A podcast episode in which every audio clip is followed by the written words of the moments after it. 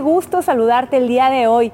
Quiero comentarte algo de lo que vamos a estar hablando y es acerca del poder de la sangre de Cristo.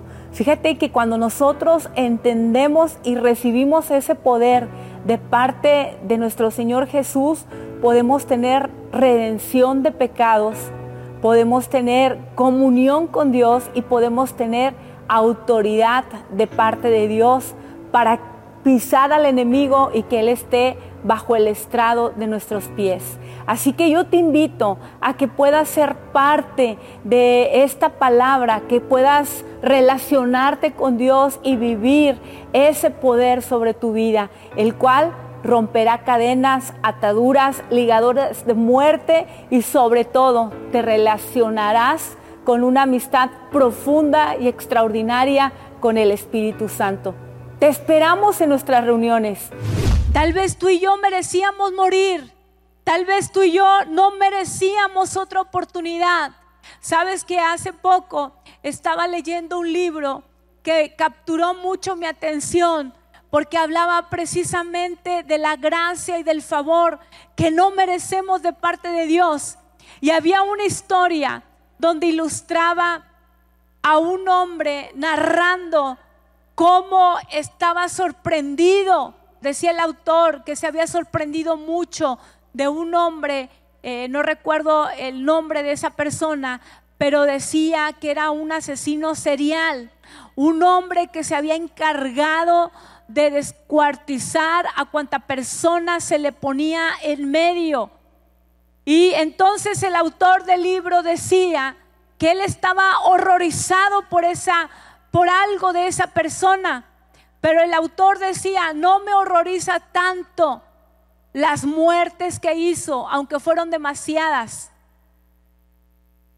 No me horroriza tanto saber la manera como dejaba sus víctimas, donde las partía en pedazos, en trozos, donde las ponía en un congelador o la forma como las, las, las hacía sufrir. Dice, me horroriza otra parte de él.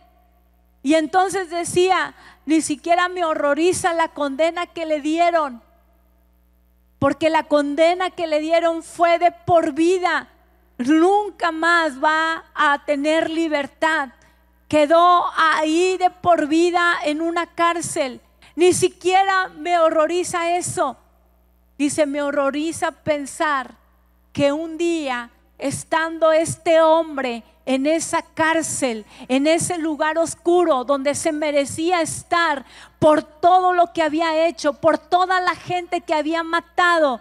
Dice, hubo una persona que le compartió del Evangelio y él se convirtió a Cristo. Y dice entonces el autor del libro, Señor, no es posible que entonces tú lo perdones a Él, habiendo hecho lo que hizo. Y el Espíritu Santo le habló y le dijo, si te he perdonado a ti, ¿por qué no lo voy a perdonar a Él? Yo quiero decirte en este día que tú y yo somos muestra de la misericordia y del favor de Dios. Tal vez no merecías una oportunidad, pero a Dios le ha placido dártela. Tal vez tú digas, no soy como el asesino, pero tal vez tenías cosas que tú sabes que eran difíciles que alguien te perdonara y hay alguien que te ha perdonado. Dale un aplauso a Él en esta mañana. Diga conmigo, la sangre de Cristo tiene poder. Levante su mano derecha y diga, la sangre de Cristo tiene poder. Es el amor a través de la sangre lo que ha creado una barrera entre ti, entre tú y el enemigo de todas las cosas más gloriosas. La sangre significa la señal, la medida y la impartición de su amor sobre tu vida. Así que hoy, en este día, yo quiero invitarte a que pongas, a que eleves la sangre de Cristo Jesús en el mismo lugar en nuestro corazón que tiene en el corazón de Dios. Porque en el corazón de Dios la sangre de Cristo representa el sacrificio de su único Hijo más amado que se entregó por toda la humanidad. Y si tú y yo podemos comprender esa expresión de amor, tú y yo vamos a poder darle la importancia que esa sangre de Cristo representa para nosotros. ¿Cuántos dicen amén? Denle un aplauso a Dios y diga, Señor, gracias. Gracias por el sacrificio hecho en la cruz del Calvario.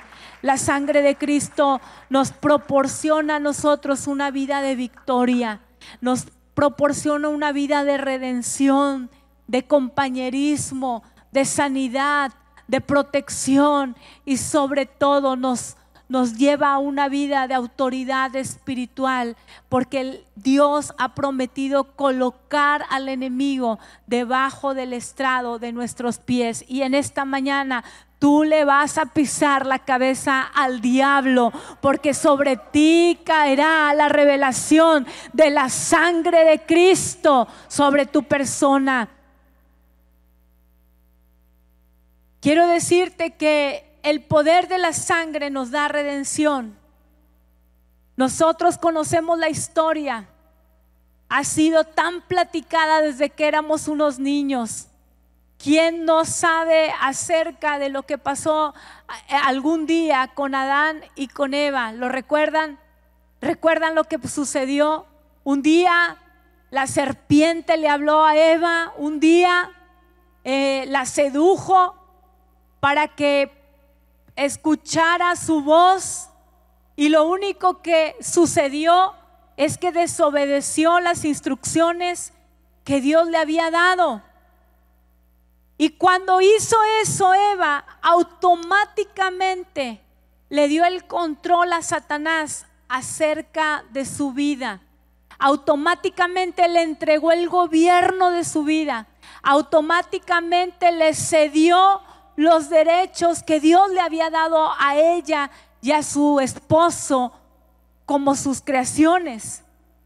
Y en ese momento en automático entró la muerte. Dice la Biblia que la muerte entró por un hombre y así recorrió por toda la humanidad. Y de esta forma todos alcanzamos esa situación de pecado. Satanás se convirtió en ese gobernador ilegítimo de la tierra. Y a partir de todo eso cambió la situación y el estado que Dios había prometido para el hombre. Cuando eso sucede, el hombre pierde todos sus privilegios, pierde todos sus beneficios, pierde todo aquello que Dios había planeado hermoso y prometedor para él. Lo pierde todo. Y entonces dice su palabra que hubo un anhelo de Dios de enviar a su hijo para que esto fuera un plan que se pudiera cumplir en la tierra, donde toda persona pudiera ser capaz de recuperar lo que había perdido. Pueda ser que en este día tú has perdido mucho en la vida. Puede ser que en este día el enemigo ha hecho de ti estragos, se ha burlado de ti, se ha te ha avergonzado, te ha dicho en la cara que no vas a prosperar, que no vas a salir adelante, que la miseria que alcanzó a tus padres es la misma que te espera a ti. Pero hoy yo vengo a decirte que hay un plan eterno de parte del cielo que Dios ha preparado para aquellos que le aman. Dale un aplauso a Él en esta mañana y recibe ese plan de parte de Dios para tu vida. La sangre de Cristo nos da la oportunidad de lavar nuestros pecados y de hacernos limpios, puros, blancos como la nieve. Desde el momento en que lo recibes como Señor de tu vida, desde ese momento, ¿sabes qué? Dice su palabra que jamás Él vuelve a tener memoria de tus pecados. No se vuelve a acordar de ellos. No hay manera ni hay forma de que eso esté en la mente de Dios. Porque dice su palabra que Él hace todas las cosas nuevas. De modo que si alguno está en Cristo, nueva criatura es. Las cosas viejas pasaron y he aquí todas son hechas nuevas. Hay una nueva oportunidad para ti. Hay una nueva oportunidad de parte del cielo que te está esperando. Prepárate para tus próximos días. Prepárate para lo que viene sobre ti y recíbelo en la fe. Y esta palabra es para mí. La mejor parte es que esto es gratuito, no tienes que pagar nada. Él ya pagó por ti. Solamente tienes que creerlo y recibirlo en tu corazón. Cuando lo recibimos en nuestro corazón, cualquier cosa puede ocurrir. Diga conmigo cualquier cosa. Cuando estaba el pecado sobre nosotros, está el pecado sobre nosotros, viene la maldición de la muerte, la maldición de la pobreza, la maldición de la enfermedad, la maldición de la miseria humana. Y a veces llegamos así a los pies de Cristo. Pero cuando opera la sangre de Jesús sobre nosotros, Toda maldición se tiene que ir en su nombre. Dale un aplauso porque si hay algo que te ha perseguido en este momento, va a salir de tu vida. Algo va a suceder. La enfermedad se va a ir de tu cuerpo. La maldición de escasez y de pobreza se va a ir porque Él va a empezar a producir el bien sobre ti y a cortar toda maldición que te ha perseguido. ¿Cuántos dicen amén? También quiero decirte que la sangre de Cristo nos lleva a tener una comunión con Dios, una comunión que nos hace relacionarnos con Él.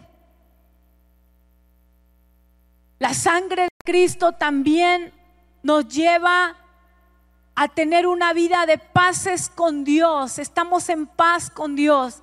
Es como cuando tú sales con alguien y te puedes pasar horas platicando con él, tomándote un café, leyendo un libro, compartiendo una historia, porque hay una cercanía, porque hay una amistad. Quiero decirte que en el principio, en el origen de las cosas, todo era de esa manera todos los días Dios podía conversar con Adán en el huerto. Todos los días Adán podía escuchar su voz. Pero cuando se dio el pecado, eso se rompió y ellos ya no podían escuchar la voz de Dios. Ellos ya no podían acercarse a Dios si no era por medio de un sacrificio de sangre. Quiero decirte que cuando tú y yo recibimos la sangre del Cordero que quita el pecado del mundo, nosotros podemos acercarnos confiadamente ante Él. Yo quiero que tú levantes tu mano derecha y digas, Jesús, tú eres mi amigo. Tú no solamente eres mi Padre, tú no solamente eres mi, Dios, tú eres mi amigo. Dale un aplauso fuerte a Dios, porque nuestro amigo está aquí en este día. Él está aquí con nosotros en este día. Y nos podemos acercar ante Él confiadamente. Pero también quiero decirte que Él nos da poder sobre el diablo. Él nos da autoridad sobre el diablo a través de la sangre de Cristo. Mira lo que dice Apocalipsis 12:11. Y lo vencieron por la sangre del cordero y por la palabra de su testimonio. Hay alguien, hay alguien que tú conoces que no va a querer que tú llegues a apropiarte del sacrificio de Jesús, que no va a querer que tú valores y aprecies ese sacrificio y que lo tomes como algo que puede producir un cambio en ti. Y esa, ese alguien, tú sabes quién es, porque ha querido ganar terreno sobre tu vida, ha querido llevarte a la condenación, ha querido dividirte entre Dios, entre tus pensamientos y los pensamientos de Dios. Ha querido robarte los mejores años de tu vida. Ha querido llevarte en una depresión profunda y absoluta donde no hay cosa que te haga salir de ese estado. Pero dice la palabra que ellos le han vencido por medio de la sangre del cordero. Hay un grupo de personas, hay un grupo de hombres y mujeres que reciben ese sacrificio y pueden decir, yo recibo ese sacrificio de la sangre del cordero, entonces de inmediato ese enemigo pasa a estar bajo el estrado de sus pies. Yo quiero que tú te pongas en pie en esta mañana y que le hagas de esta forma y que digas, tú estás debajo del estrado de mis pies. No habrá más división entre mí y Dios. No habrá más separación entre entre Dios y mi persona. Él está bajo el estrado de nuestros pies. Y en esta mañana Él puede hacer cualquier cosa por ti si tú lo deseas. Probablemente has llegado con una vida tan fragmentada. Quiero invitarte a que ocupes tu lugar, ya estamos por terminar. Solamente quiero ilustrarte algo. Cada uno de nosotros lo necesitamos a Él. Probablemente has llegado a la última estación donde estás esperando tal vez nada, nada, nada. Nada, porque no hay nada claro, no hay nada que puedas visualizar dentro de tu vida. Pero hay alguien que sí puede hacer algo por ti en esta mañana. Estaba leyendo acerca de una reflexión de un hombre que tenía cinco hijos, había tenido cinco hijos. Y entonces la, instrucción para sus hijos era, por favor, no se vayan a aventar ese río, porque el día que se avienten ese río, se van a morir, la corriente se los va a llevar de mi lado y les puede ocurrir lo peor. Pero como todo hijo, a veces buscamos experimentar, buscamos aprender. Y no fue diferente para ellos. De esos cinco hijos hubo uno que dijo, yo voy a hacer lo que mi padre me está indicando. Pero los cuatro hicieron lo que quisieron. El mayor dijo, pues, Vamos a aventarnos, vamos a tocar esa agua. Me está llamando esa agua. Quiero estar ahí, quiero sumergirme en esa agua. Y le dijeron los tres, oye, pero mi papá dijo que no. Y hay uno que está obedeciendo. La instrucción fue, no te avientes a ese río. Y él dijo, pero no nos va a pasar nada. Podemos tomarnos el uno del otro y podemos estar a salvo. Entonces lo hicieron. Y de inmediato la corriente se los llevó a los cuatro. Fueron separados del lugar que su padre había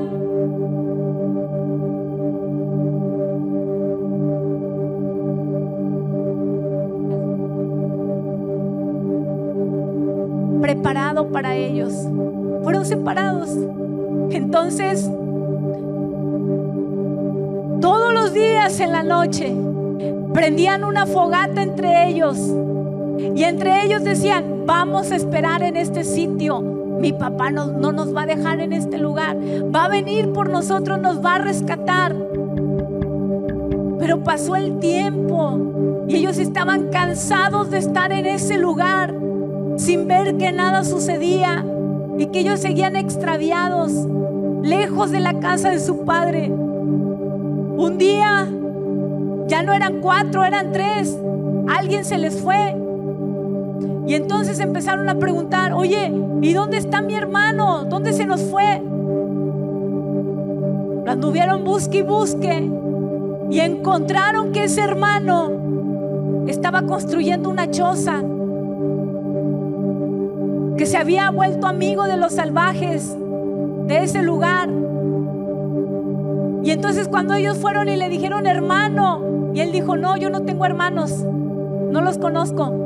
Oye, pero es que nuestro padre tampoco tengo padre. Oye, acuérdate que estuvimos en el río. No, no me acuerdo. Yo voy a construir mi propia vida. Voy a hacer mi propia, mi propia casa, mi propio hogar. Y ellos, los tres hermanos, le dijeron, oye, esto no es hogar. Esto no se puede llamar casa. Esto no es lo que nuestro Padre ha planeado para ti. Entiéndelo.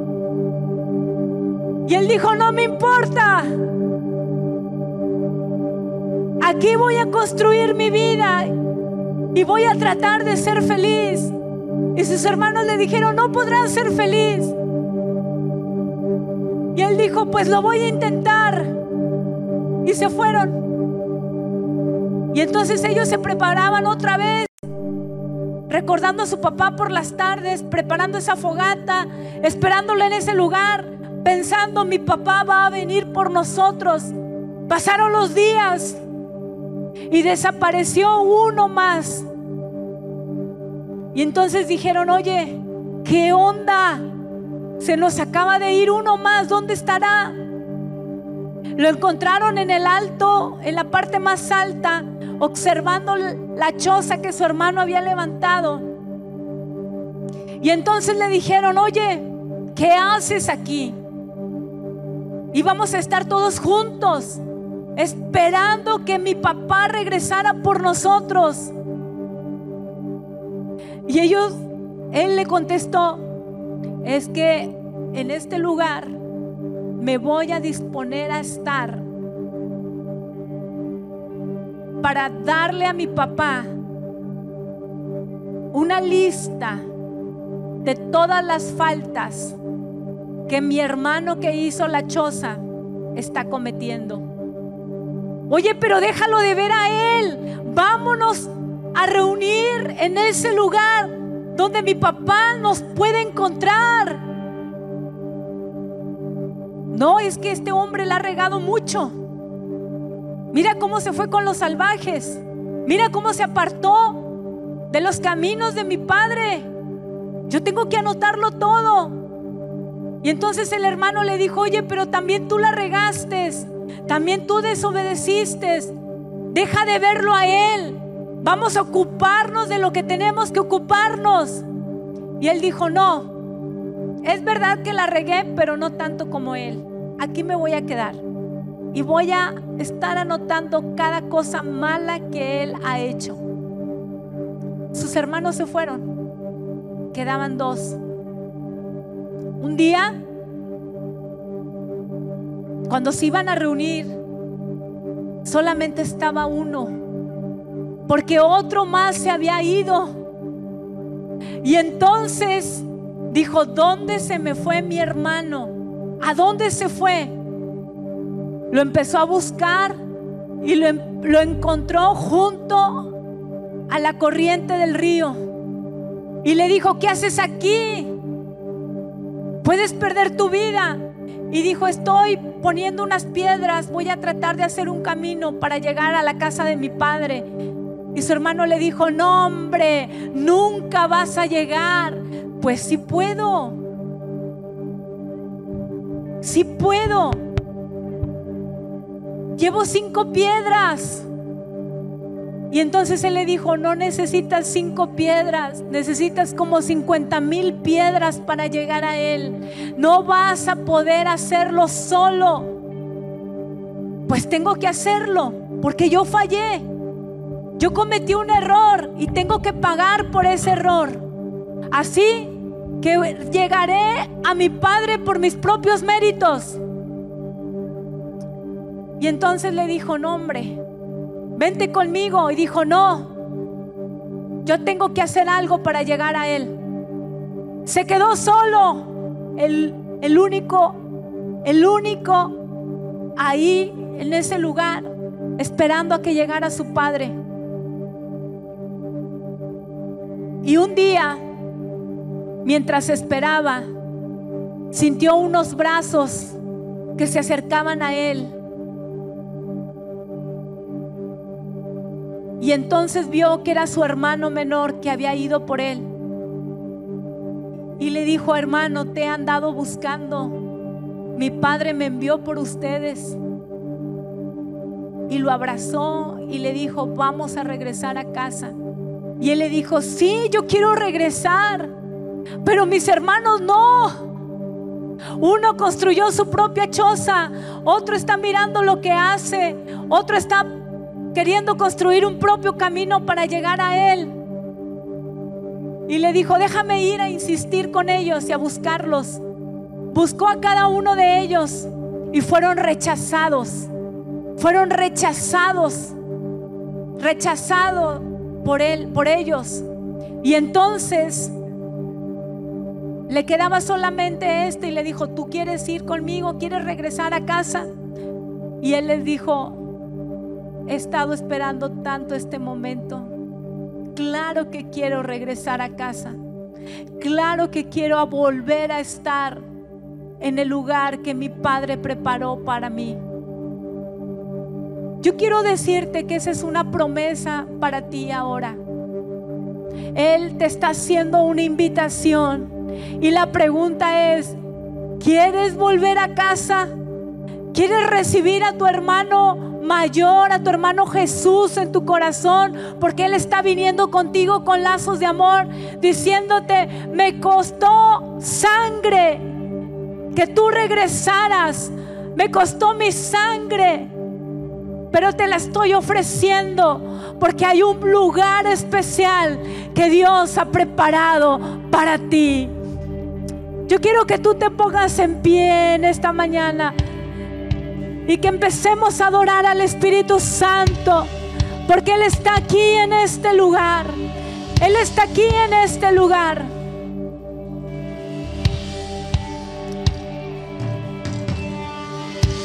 Él está aquí en este lugar. Podemos empezar a adorar al Espíritu Santo podemos empezar a decirle, Espíritu Santo, yo quiero volver al diseño original. Me he sentido perdido, me he sentido extraviado, me he sentido estancado en mi vida sin llegar a ningún lado. Tal vez pueda ser que te has encontrado un poco distraído pero hoy es el buen momento para decir, yo sé que la sangre de Jesucristo tiene poder. Sé que la sangre de Cristo tiene poder y es capaz de romper toda situación que me está produciendo un estorbo en mi relación con Dios. Habrá alguien, habrá alguien que quiera recibir esa sangre el día